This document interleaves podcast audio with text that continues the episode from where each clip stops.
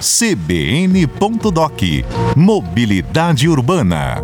Oferecimento: Ribeirão Mobilidade, o maior programa de mobilidade que Ribeirão já teve. E a Associação de Engenharia, Arquitetura e Agronomia, AEARP, valoriza o profissional e a nossa cidade. Nos dois últimos episódios do CBN.doc, revelamos o desafio para Ribeirão tornar o transporte público mais eficiente. Depende de um estudo amplo de logística, pontos adequados de paradas e mais linhas de ônibus que façam interligações com terminais urbanos. Certamente as melhorias não vão acontecer de uma hora para outra e ainda será preciso atender gradativamente as necessidades dos usuários ao transporte ideal.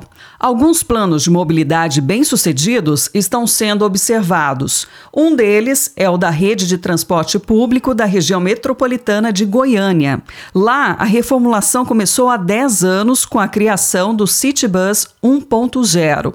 Na época, o serviço foi pensado para incentivar as pessoas a deixarem seus carros e usarem um sistema de transporte mais exclusivo. Eram 64 micro-ônibus que atendiam 14 linhas de menor demanda, mas o modelo precisou de ajustes porque as rotas eram fixas, sem integração com o resto do sistema e a tarifa era duas vezes mais cara que a do ônibus convencional, como lembra o presidente da Companhia Metropolitana de Transportes Coletivos de Goiânia, Tarcísio Abreu. Então era 7,40 na época, só que cada dia que passava, a demanda caía, o interesse também, o volume, e aí foi que ressurgiu com o Citybus 2.0. O atributo de valor que estava nesse 2.0, ele teve conforto, ele teve segurança, ele teve flexibilidade, ele tinha um app, né? Um app de pagamento que você selecionava. Eu mesmo era um usuário, chegava na hora, estava marcado, você acompanhava pelo aplicativo. A versão 2.0 do Citybus começou a operar em 2019.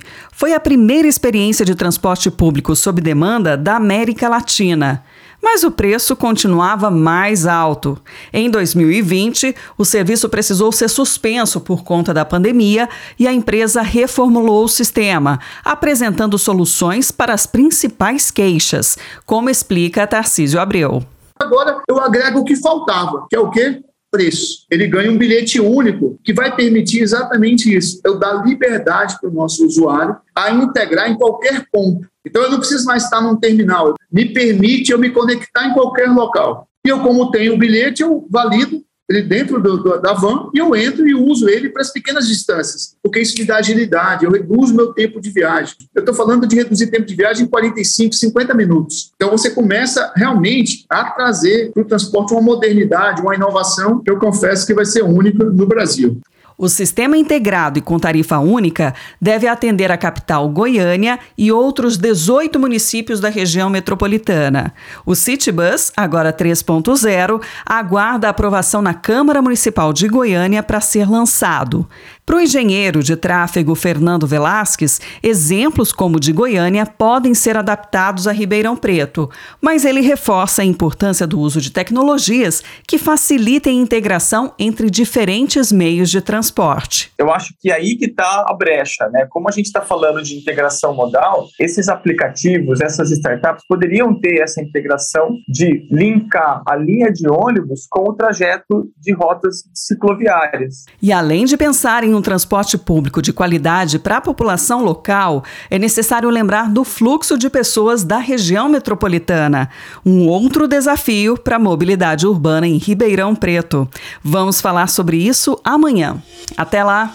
O CBN.doc Mobilidade Urbana tem a produção de Amanda Pioli e Felipe Mateus, sonorização de Mateus Akira e Alexandre Campos.